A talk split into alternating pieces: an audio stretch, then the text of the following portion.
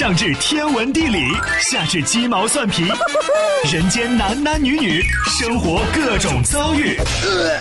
这天下的事儿就没有谈笑不聊的。这小子什么都敢说。开心 Taxi，道听途说，就听谈笑的。困了吧？嗯。累了吧？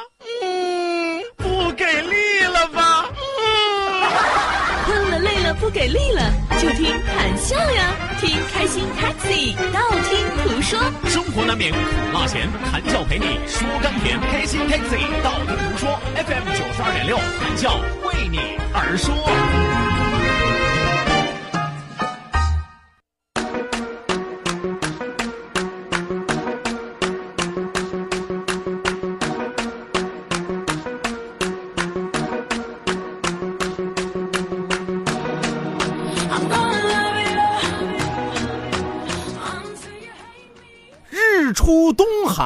西山落，岁月如梭匆匆过。忙碌生计苦奔波，转眼一晃三十多。人到中年岁蹉跎，一路走来何收获？苦辣酸甜装心窝，一档节目全概括。这就是我今天中午在这儿和大家细细的诉说。哎，我说句实话啊，就这诗念完了之后，我觉得我自己最少平地长了二十多岁，你知道吗？一点不像一个三十多岁中年人，像个五十多岁的，你知道吗？这是要退休之前临近感慨一下，你知道吗？啊，刚才和大家说的是什么呢？日出日落嘛，是吧？日出东海西山落，是吧？每天都是如此。有朋友说那阴天怎么办？废话，阴天太阳照常出来，只不过你看不见，是吧？你不能因为你自己看不见，你就说它没有，是吧？岁月如梭，匆匆过，这都是水词儿，写作文的人都知道，是吧？为了凑字数嘛，是吧？什么时光如水，岁月如梭，那玩意儿有什么用，是吧？你还不如就直接说过去好多年了，是吧？朗朗恶够以前，是吧？忙碌生机苦奔波啊，这句话套谁身上都是成立的，是吧？收音机前的听众朋友，是吧？有多少官二代、富二代举手示意我一下？有的朋友就当我没说啊，就当啊，忙碌生机苦奔波，转眼一晃三十多啊，这句话也可以改啊，转眼一晃二十多，转眼一晃四十多，转眼一晃五十多，转眼一晃一百多，那可能就是遗言了，那可能是。啊，转眼一晃三十多，到我这儿三十多是吧？八四年的吧，到今年是不是二十三？是不是？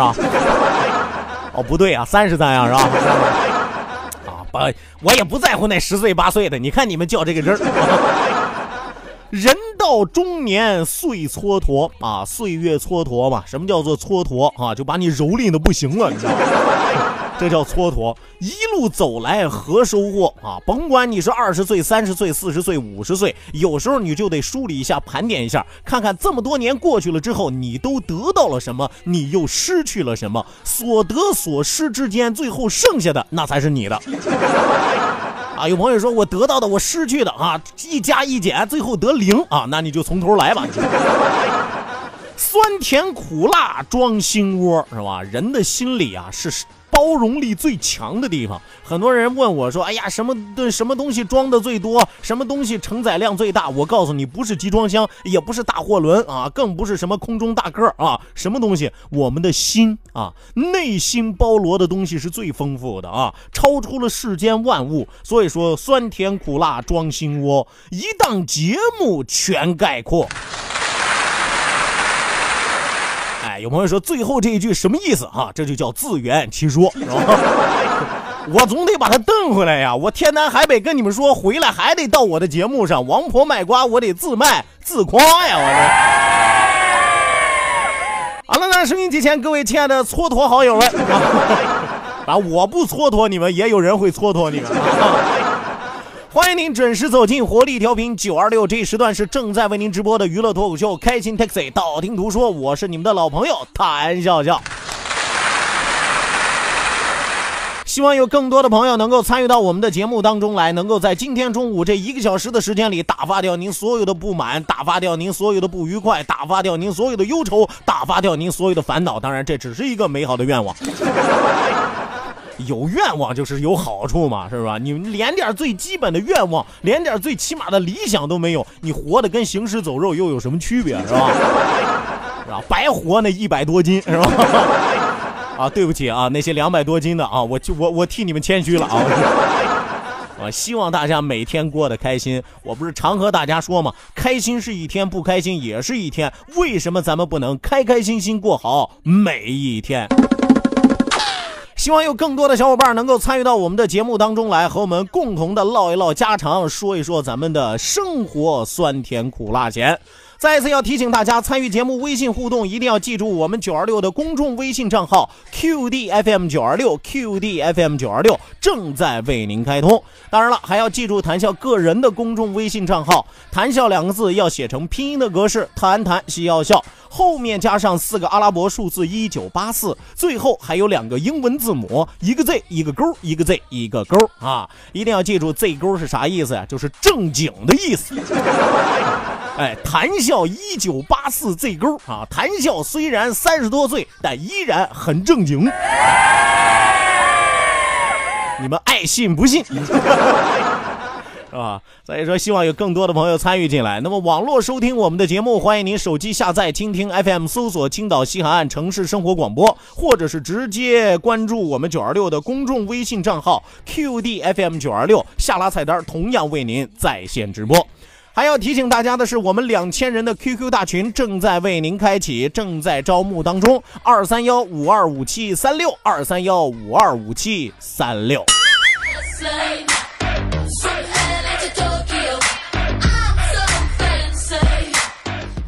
呃，今天是个大日子啊！有朋友说，今天为什么是个大日子？是因为周五吗？啊，明儿就是周末了吗？啊，这是一层原因，是吧？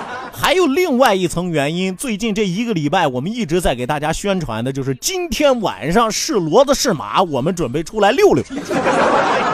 啊，有朋友说，怎么着？今天晚上这个什么御马监开始出来遛马了？啊，不一定啊，不一定是骡子是马还是驴，我跟你说。啊，有朋友要问说，这个马、驴、骡子里边让你挑一个，你会挑什么？我告诉你，当仁不让，我肯定挑驴，是吧？很多朋友不明白，说马高贵呀，这个骡子不选就不选吧？为什么会选个驴呢？废话，你看马、骡子、驴这几个动物里边，只有驴啊带户口。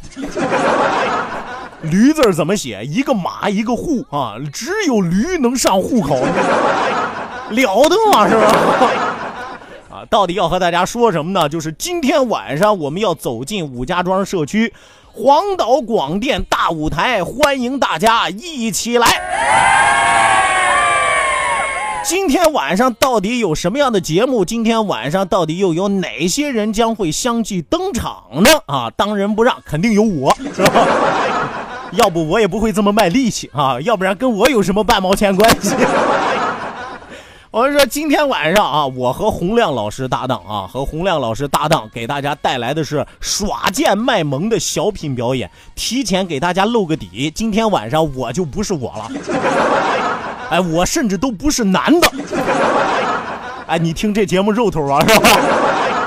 啊，很多朋友知道我不知道洪亮老师啊，简单给大家介绍一下，这个洪亮老师呢，是我们广播电台做汽车节目的啊，九二六车友会是吧？做九二六车友会的。另外呢，洪亮老师声音特别好，经常给我们的广告配音是吧？大家经常会听到很多房地产的广告啊，汽车的广告啊，是不是？呃，包括咱们节目之前放的那个广告，你有多大的胸啊？不是啊，怀啊，你你有多大的胸怀啊？就。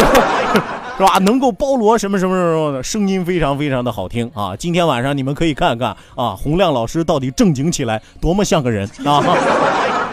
啊，另外啊，今天晚上还有万人迷要登场，很多喜欢九二六的朋友，尤其是喜欢九二六女主持的朋友啊，都知道我要说的是谁，雨桐嘛，是吧？今天晚上这个雨桐啊，呃，雨桐也会登场，是吧？呃，雨桐呢，号称我们九二六的这个呃气人女主播是吧？啊，相当气人。但是今天晚上的雨桐不气大家，而且要给大家互动，现场给大家派发福利。今晚的奖品太多了，像什么牛奶呀、鸭脖呀、鱼丸呀、干果呀等等等等各式各样的奖品。而且我们这个奖品有最大的好处，现场领，现场就能吃。是不是啊？你光坐那看节目怪无聊的，来点零食咂吧咂吧嘴儿，哎，是不是啊？再看着雨桐当个下酒菜儿，我跟你说，活活没死啊！啊，除此之外呢，还有我们九二六的主持人大活宝陆阳啊，陆阳要登台为大家表演绝活。最近很多的朋友也在猜，说陆阳表演什么绝活呀？胸口碎大石呀？啊，还是什么这个呃，来来个狮子滚绣球啊，是吧？不一定啊，不一定 啊！陆阳老师有个最大的特点，掌声越热烈越豁得出去。所以说，今天晚上您打算看真刀真枪玩了命的，您就记住我和您说一句话：陆阳一登场，掌声必须响，是不是？那你就看陆阳在台上给你耍吧，我跟你说。啊，除此之外，还有我们九二六的这个黑帅哥啊，黑帅哥孟祥孟黑炭是吧？啊，不过今天晚上孟祥老师要给大家说相声啊，但是我要提醒大家，这个相声节目呀，大家就听听就可以了啊，不要过分的关注演员本身。为什么呢？因为你看他，估计你也找不着他，太黑了，你知道吗？哎呦，再赶上晚上演出，我跟你说，六十个灯打下去，你都不一定能找得着他。太费劲啊！反正相声是用来听的，你就知道今天晚上梦想给大家说相声就得了啊。除此之外，还有我们电视台的主持人、记者也会大显身手，这就叫与生俱来。今晚和大家一起精彩。呃，再一次要提醒大家的是，今天晚上是七点钟啊，七点整，七点整啊，七点我们就开始整，是吧？武家庄社区和大家不见不散啊！最后给大家提一点小小的建议，建议大家今天公交出行千万不要开车啊，因为社区的停车位是有限的啊。当然，有的朋友说，那我离得远是吧？我在法国，我在欧洲是吧？啊，我我我来不了，我看不了节目怎么办是吧？你们国外那么好，你闲着没事看这干啥？是吧？实在来不了怎么办呢？打开黄岛生活频道，今天晚上七点电视现场直播。您还可以手机下载我们西海岸传媒这个 A P P 呢，就叫西海岸传媒。手机下载西海岸传媒，直接可以在线观看直播，不管您在哪儿，保证让您逃不脱。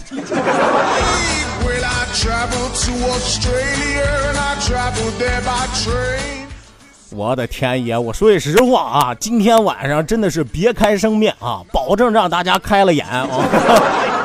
啊，当然节目是好还是坏，回到我最初说的是骡子还是马还是驴啊？今天晚上您大家自己点评。好的，那收音机前的听众朋友，马上为您送出我们今天第一时段的道听途说，打开历史的书，点亮信念的灯。道，万法自然；听，天下大观；图，风雨无阻；说，说说说说说什么呀？到底说什么？我哪知道？听谈笑的呀。说，谈笑风生，道听途说，说说道听途说。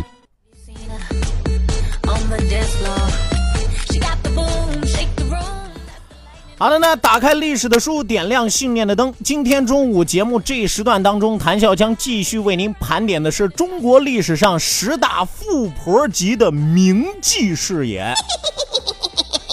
哎，你不要一提名妓，满脑子想的都是那个啊！我和大家说了啊，道义有道啊，你不要觉得古代的名妓和现在的名妓都是一路货啊。是吧？古代的很多名妓啊，很多名妓都是被生活所迫，而且古代的大部分名妓啊，身上都是十八般兵器，样样精通，吹拉弹唱，而且有很高的艺术造诣。他不像现在的很多名妓啊，长得漂亮一点，身材好一点，是吧？活好一点，是吧？啊，当然最再好你也被逮起来了，是吧？今天要和大家说的是中国历史上十大富婆级名妓排行第三位，她的名字叫做王昭云。一提王昭云，很多朋友不知道啊，但是一提他爷们儿，很多朋友都知道。他爷们儿是谁呢？著名的大文豪苏轼，苏东坡。啊，有朋友说苏东坡还嫖妓是吧？别胡说八道啊，人家那叫以诗会友。哎呀，说王昭云字紫霞啊，听这名字有点神话的意思吧？紫霞仙子嘛是吧？王昭云字紫霞，钱塘人啊。因为家境比较贫寒，所以说从小呢他就沦落在歌舞班当中啊，就是一些培养歌舞技的啊这样一些学员班是吧？宋神宗熙宁四年啊，正赶上苏东坡被贬为杭州通判。我告诉大家，苏东坡这一辈子啊，有两大奇迹。第一大奇迹啊，诗词歌赋特别牛，是吧？你看现在留下来的很多的啊，上过小学的朋友，上过初中的朋友都恨过苏东坡，为什么呢？因为但凡他写的，必须全篇背过，是吧？第一大奇迹啊，诗词歌赋很厉害。第二大奇迹，这一辈子当官很少往上走啊，一路往下出溜，你知道吗？啊，当然有朋友说，是不是因为苏东坡能力有限啊？不是因为能力有限啊，坏就坏在他那张嘴上，你知道吗？嘴不好，人是个好人，嘴不正经，你知道吗？所以说，正赶上苏东坡被贬为杭州通判。话说有一天啊，这苏东坡在这个宴会上啊，正吃酒呢。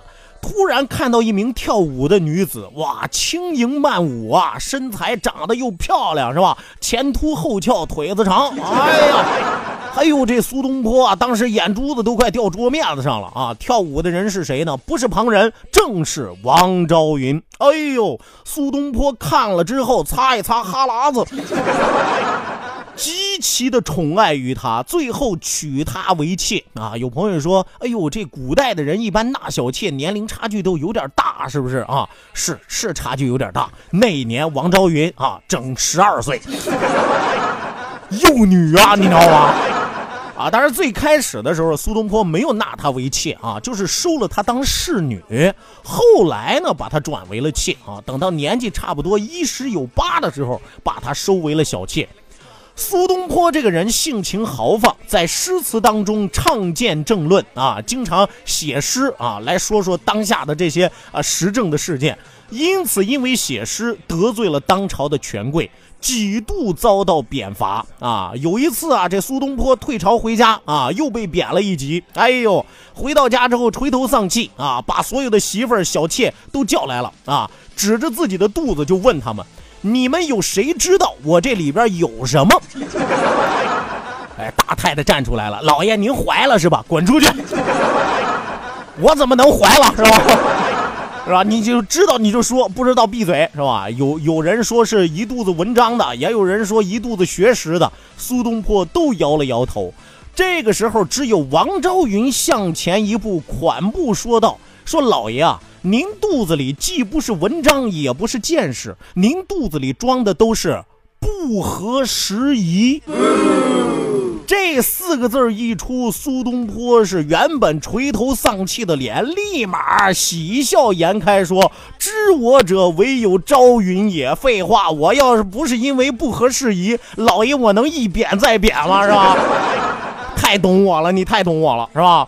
苏东坡在杭州四年，后来因为乌台诗案被贬为杭州黄州副使。那么在这期间呢，生活十分清贫，王昭云始终相伴左右。元丰六年，王昭云为苏东坡生下一子，取名叫随礼。这倒霉名字，谁家有红白喜事都得交钱，他叫随礼嘛，是吧？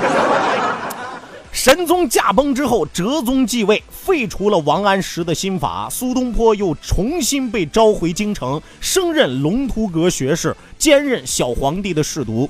你说好容易有一次升职的机会，你好好把握吧。不，两年之后，苏东坡再次因为自己那张破嘴被贬任杭州知府。后来因为政见不同，再度被贬，贬到了惠州啊。这个时候，苏东坡已经年近花甲了，身边的这些什么小妓呀、小妾呀，陆续都已经散去了。为什么呢？你没钱了，官越做越低了，我愿意陪着你受苦吗？门都没有。走来走去，只有王昭云始终相伴左右。哎呦，苏东坡作诗感叹道：“不似杨枝别乐天，恰如通德伴陵园。阿奴落袖不同老，舞女为魔总解馋。经卷要庐新活计，五山歌板旧姻缘。单程逐我三山去，不作巫山云雨仙。”